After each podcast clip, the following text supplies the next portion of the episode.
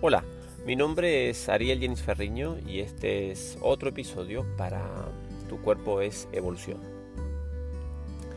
Em, en este caso eh, no estaré contando una historia asociada a la aparición de TIR en mi vida, sino que más bien me gustaría compartir una reflexión eh, de este TIR.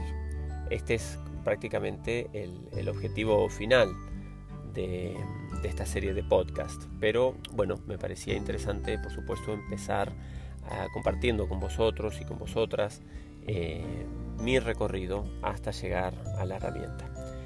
Pero como dije recién, eh, en este caso, bueno, quiero permitirme romper con, esta línea de,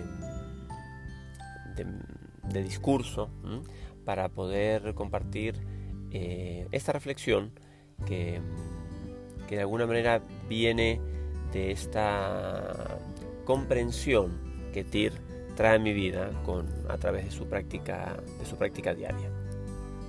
Entonces, a, este, a este podcast me gustaría llamarlo Estructuras viciadas y, agujeros negros,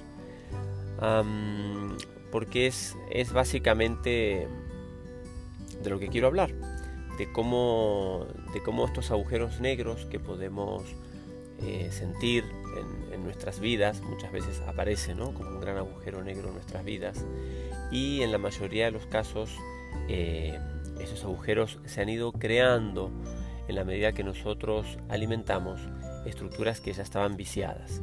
Entonces, bueno, un poco de esto va, va a ir este podcast. A mí me gustaría, cuando, cuando, cuando comparto la visión de TIR, mi idea es que podamos entender, en este caso, por qué nos vemos obligados eh, a atravesar pruebas tan difíciles, ¿no? Como dije también recién, este, a veces estas pruebas es en el día a día uno, ¿no? En, su mente, en, en, su casa, ¿no? En su intimidad, pero en otros casos, como estamos viviendo también ahora, este, estos agujeros negros eh, afectan a toda la humanidad, ¿no? Y, parece difícil y a veces parece injusto y a veces pareciera que nos deja como sin herramientas, ¿no? Eh, a mí muchas veces eh, me ha pasado y a veces me pasa también a través de este proceso de, comprensión tan profunda que trae Tira mi vida que, que me veo otra vez experimentando un agujero negro, ¿no? Pero al mismo tiempo tengo las herramientas para, primero para experimentarlo al 100%, sin la necesidad de, hacerlo, de llevarlo a la razón. La experiencia del cuerpo es, inteligente en sí misma. Y, y, por otro lado, pues una vez que ha sido experimentado, em, apoyarme en los pilares que TIR ha creado en mi vida para, bueno, para salir de ahí ¿no? y, obtener ese gran regalo de luz que la vida me, está aportando. Entonces, em, en este caso lo que, lo que me gustaría, por donde me gustaría empezar es, es algo que yo he experimentado a través de TIR, es, es gran parte del mensaje de la TIR y tiene que ver con con este trabajo en red, con, la existencia de una red que nos envuelve a todos y esta red es, conciencia, es simplemente, es pura conciencia, es pura inteligencia, es puro amor, ¿no? un amor realmente infinito. Esto a veces eh, pareciera pasar desapercibido, ¿no? Y, como no tenemos ninguna cultura al respecto, porque no hemos sido educados en esta dirección, no podemos entender el funcionamiento de esta red. Y, es más, a veces hasta nos resulta agresivo, ¿no? Chocante que alguien nos diga que, que sí, que somos parte de una red de inteligencia y de amor, ¿no? Y tú dices, pero ¿cómo puede ser si estamos viviendo lo que estamos viviendo? Pero aquí no podemos hablar de injusticias, ni, mucho menos. Todo es, para mí, la gran palabra que, que, marca este trabajo y que me guía en el día a día es comprensión. Yo siempre vuelvo a esta palabra y digo, muy bien, aquí me está faltando comprensión, aquí hay algo que yo no estoy, que yo no estoy viendo. Entonces, como dije recién, como no podemos entender el funcionamiento de, esta red, eh, todas las, estructuras que nos guían y, que rigen a la humanidad en general, este, por supuesto, tampoco están al corriente. ¿Cómo es este funcionamiento de red? ¿Cómo es que soy parte de la red? ¿Y cómo puedo aprovechar este, esta, esta red que me nutre, que me acompaña y que solamente... Y que es la que llega, digamos, lleva la voz de la, de la evolución. Es el gran es la gran voz de la evolución, lo que viaja a través de esta red. Entonces, bueno, hoy diré la palabra red seguramente muchas veces porque es un concepto, un concepto que me interesa ir integrando también como parte del discurso de ti. Entonces esta red es consciente de sí misma, de hecho es conciencia en sí misma, en su totalidad, y en la eternidad esta red funciona totalmente fuera del tiempo. Entonces, cuando algo se modifica, que es siempre, porque esto es evolución, es esa modificación, es esa mutación, en cualquier extremo, en cualquier parte de esta red, esta información inmediatamente viaja por filamentos de luz que conforman esta red y la modifican. Esto sucede, como dice la cuántica, en el mismísimo instante. Esta información no tarda tiempo en atravesar la red, sino que toda la red, como conciencia, este, vamos a decir, se entera de esta, de esta modificación y, la integra en ese momento. Muy bien, entonces nuestra galaxia, nuestro sistema solar, nuestro planeta y cada uno de nosotros somos parte de esta red. Y por lo tanto eh, nos vemos intercambiando información permanentemente con ella. Y aquí surge, por decirlo de alguna manera, el problema. A lo largo de toda nuestra historia, nosotros vamos recibiendo, hemos recibido actualizaciones de esa red en tiempo eh, a tiempo real. Y esta información, por supuesto, es la información justa para que podamos seguir actualizados con la totalidad de la red. Esta información que la red nos hace llegar es útil y es pertinente en ese momento precisa, en ese momento preciso. Me gustaría que me siguierais con esto. Esa información llega en ese momento porque es pertinente en ese momento. Muy bien. ¿Qué hacemos nosotros cuando recibimos esta información? Lo, que hemos hecho hasta ahora es institucionalizarla. Es decir, que la hemos organizado para que perdure en el tiempo. Y para hacer esto hemos tenido que crear estructuras que son rígidas y que más adelante van a empezar a chocar, por supuesto, con las nuevas actualizaciones que nos van llegando. Entonces, si a mí me llega una actualización que es para ya, que es para las 10 de la mañana, em, yo la necesito a las 10 de la mañana y tiene efecto a las 10 de la mañana. Y tal vez puedo sentir un eco de esa actualización a lo largo del día, a veces puede ser que hasta un poco más. Lo que yo no puedo hacer, o lo que, ah, vamos a decir, yo no recomendaría hacer, es institucionalizar, es decir, fijar esta actualización como una ley absoluta que a partir de hoy, o sea, que a partir de las 10 de la mañana de hoy, tendrá efecto para siempre, para todo el mundo. Básicamente intento exagerar quizás algunos algunos elementos del discurso para, para que podamos entender este, el mensaje de hoy.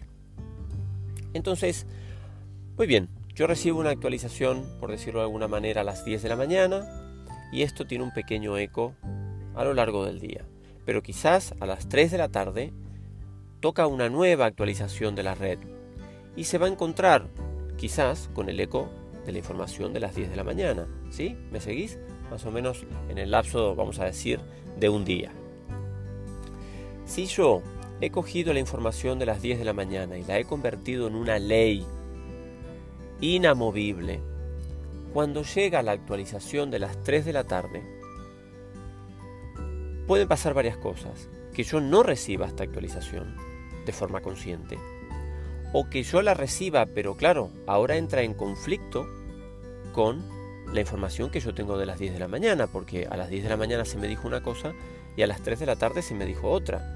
Porque claro, a las 10 de la mañana hacía falta un movimiento, quizás ese movimiento, vamos a decir, para traerlo al día a día es desayunar y a las 3 de la tarde quizás es eh, hacer una siesta. Y tú dices, pero ¿cómo puede ser que estas dos informaciones sean tan diferentes? Si yo ya había creado una ley ¿no? inamovible a las 10 de la mañana. Entonces, estas resistencias que yo he creado por el solo hecho de querer fijar la información, eh, es, lo que es, es lo que llamaríamos el viejo paradigma. Es decir, a las 3 de la tarde, la información de las 10 de la mañana ya es viejo paradigma. ¿Ok? Y entonces, cuando llega esta nueva información, en este caso la de las 3 de la tarde, entra en conflicto con la de las 10 de la mañana y empieza a crear lo que sería un agujero negro, lo que yo llamo en este caso un agujero negro de información. ¿Por qué? Porque esa información que viene totalmente actualizada no puede aplicarse, no es aplicada a la red porque choca con aquel viejo paradigma, el paradigma de las 10 de la mañana. ¿Sí? Muy bien. ¿Qué hace la red para solucionar estos agujeros negros? La red se ve, por decirlo de alguna manera, obligada a enviar grandes cantidades de luz, o de conciencia, o de amor. Podemos poner la palabra que, que se adapte mejor a nuestro propio discurso. Esta luz llega de forma, como dije anteriormente, inmediata a, ese agujero negro, llega a cubrir y llega a actualizar este, este espacio para que toda la red siempre esté actualizada al 100%. Por supuesto, esta luz, cuando llega a este agujero negro que se ha creado por un viejo paradigma, evidentemente de alguna manera choca, de alguna manera se encuentra con un filtro que es ese mismo paradigma, ya viejo, y entonces se ve transformada. Esta luz se ve distorsionada y para cuando se implementa, es decir, para cuando realmente esta luz tiene efecto para nosotros, dado los filtros que ha tenido que atravesar, termina siendo una catástrofe. Nosotros vamos a vivir este choque con la luz como una guerra, por ejemplo, o más actualmente como una pandemia. Si nosotros miramos a nuestro alrededor, veremos que la, o todas o la mayoría de las herramientas que llegan a la humanidad para guiarla en forma de inspiración terminan siendo una institución o una forma rígida de pensamiento. El ejemplo más claro que me viene o, más presente ¿no? es el de las religiones. El objetivo original de cualquier religión ha sido siempre conectar a la humanidad con la divinidad el problema es que el discurso que la humanidad necesita para conectar con esta divinidad va cambiando y va cambiando a gran velocidad. El problema es que las religiones se hicieron rígidas y entonces el discurso ya no pudo actualizarse en función de las necesidades que vamos teniendo nosotros en el día a día. Otro ejemplo que me, que me viene a la mente para, bueno, para aclarar un poco esta imagen, para que no quede solamente eh, llena de, bueno, o de palabras demasiado abstractas, este, que, que bueno, que es, es, gran parte de, digamos, de mi discurso. El ejemplo más sencillo que me viene a la mente es, eh, bueno, a mí me gustan mucho las plantas y cuido muy bien de mis plantas. Entonces, si un día yo veo que una planta mía está un poco caída, ¿sí? Inmediatamente pienso que, necesita agua y entonces dependiendo del tamaño de la planta y las necesidades que yo ya sé que tiene esa planta, eh, la riego. Pero entonces yo la riego con la cantidad de agua que necesita en ese momento. ¿sí? Esa es la necesidad del momento. La planta y yo nos hemos actualizado en ese momento con una pequeña cantidad de agua. Ahora, si yo, ese mensaje que me está dando la planta, que es, oye, necesito agua, yo ahora digo, voy a hacer una institución de este mensaje. ¿Sí? Esta, esta institución se llamará necesito agua. Y entonces, como necesito fijar esta información en el tiempo, pues yo cojo una manguera y me pongo a regar la planta pues 10 años seguidos. Porque he creado ahora yo algo que es rígido. La institución dice que esto es así y que va a ser así de aquí en adelante. Pero evidentemente esto ni se parece a lo que necesitaba la planta originalmente. Claro, ahora se ha generado un caos, ¿no? La información está totalmente desactualizada. Este, por supuesto me voy a encontrar que la planta está muerta y lo más seguro es que ni siquiera yo entienda lo que ha salido mal. Yo no voy a entender que ha salido mal. Si la planta me ha enviado a mí un mensaje, me ha dicho, oye, necesito agua, y yo en vez de actuar este, en el inmediato y actualizarme de forma inmediata con un poco de agua, he querido crear una estructura que sea rígida y decir, si esta planta necesita agua, necesita agua siempre.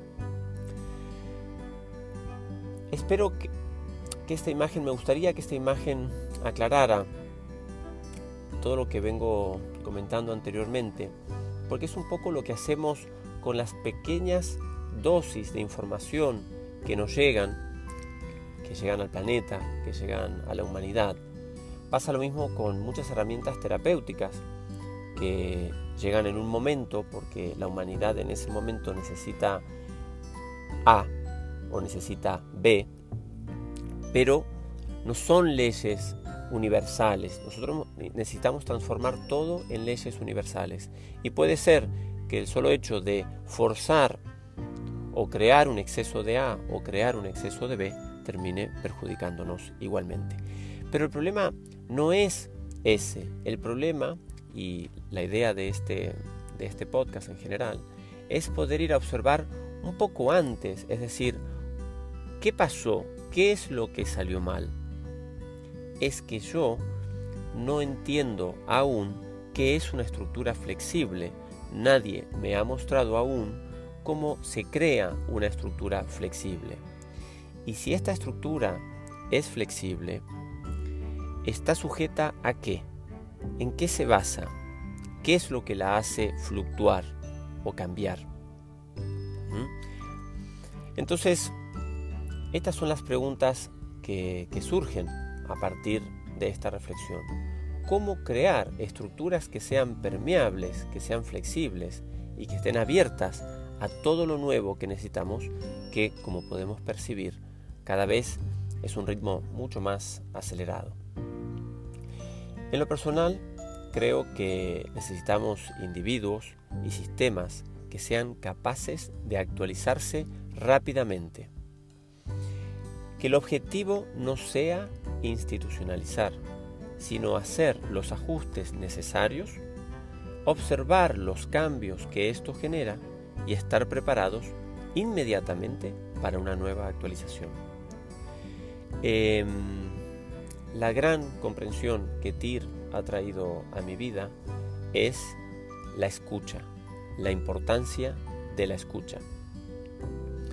Em, si yo genero un diálogo con todo lo que llega a mi vida, este diálogo me permitirá actualizarme constantemente y estar, mantenerme flexible, mantenerme abierto a la nueva información. Si volvemos al, primer ejemplo que di, si yo a las 10 de la mañana estoy abierto, estoy flexible a lo que llegue, a lo que llega en ese momento a mí, a mi vida, este, bueno, pues eh, lo cojo, lo, me lo dejo sentir Em, dejo que toda mi vida quizás se tiña con esa información, pero al mismo tiempo sigo alimentando en mí esa apertura y esa flexibilidad.